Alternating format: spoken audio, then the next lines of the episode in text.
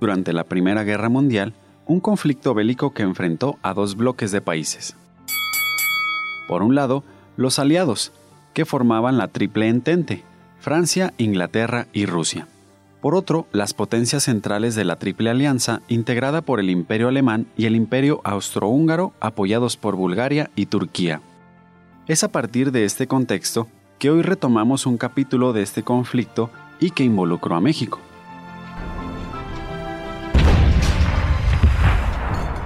La Primera Guerra Mundial se prolongó por un espacio de cuatro años, entre 1914 y 1918, a partir de una guerra de trincheras que apenas movió sus frentes. Y a finales de 1916, en Alemania se consideraba que podían obtener una victoria total. Sin embargo, no podía obtenerse combatiendo solamente desde la tierra.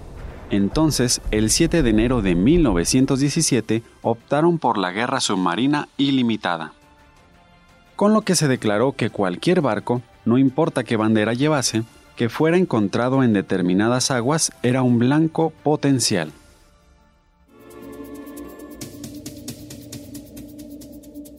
En este contexto aparece Arthur Zimmermann, político alemán y entonces ministro de Asuntos Exteriores del Imperio Alemán.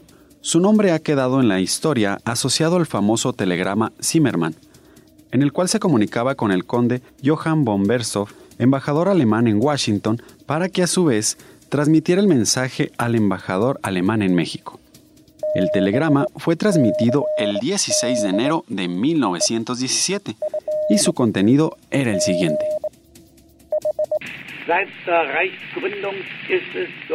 El primero de febrero emprenderemos un ataque submarino de gran escala, pero requerimos, a pesar de esto, que Estados Unidos mantenga su neutralidad. Si acaso esto último no ocurriese, le planteamos a México una alianza basada en lo siguiente. Confluiremos juntos en la guerra, confluiremos juntos en la paz y consentiremos en que México recupere los territorios perdidos de Texas, Nuevo México y Arizona. Fije usted los detalles. Su Excelencia ha pues de informar, manteniendo la mayor secrecía, al presidente de México de esta propuesta y sugerirle que tan pronto los Estados Unidos nos declaren la guerra, él, bajo su propia iniciativa, ha de invitar a Japón a unirse a esta alianza y mediar en lo futuro entre Japón y nosotros.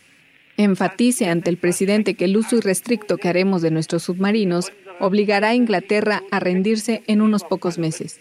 Firma Zimmerman. México venía de vivir la segunda etapa de la revolución y Venustiano Carranza era el presidente.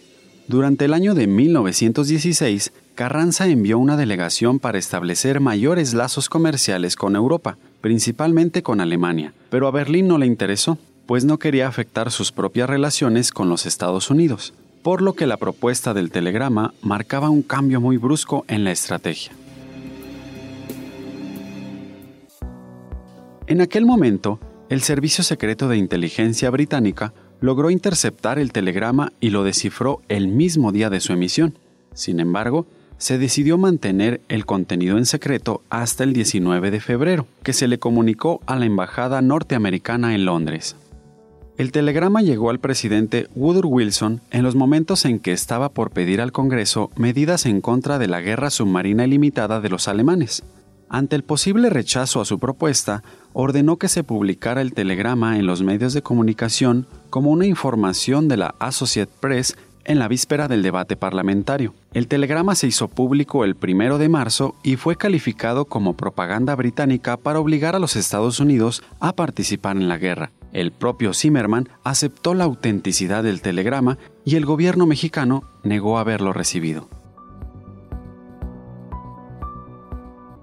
En Estados Unidos, el presidente Wilson presentó la declaración de guerra el 2 de abril y fue aprobada por el Congreso el 5 de abril el embajador norteamericano Henry Patton Fletcher exigió que se rompieran las relaciones diplomáticas con Alemania, pero Carranza también se negó a esto aduciendo la neutralidad de México en la guerra. ¿Y tú? ¿Conocías esta historia? Compárteme tu opinión y comentarios a través de las redes sociales. Mi nombre es Víctor Trejo y te agradezco que me hayas escuchado.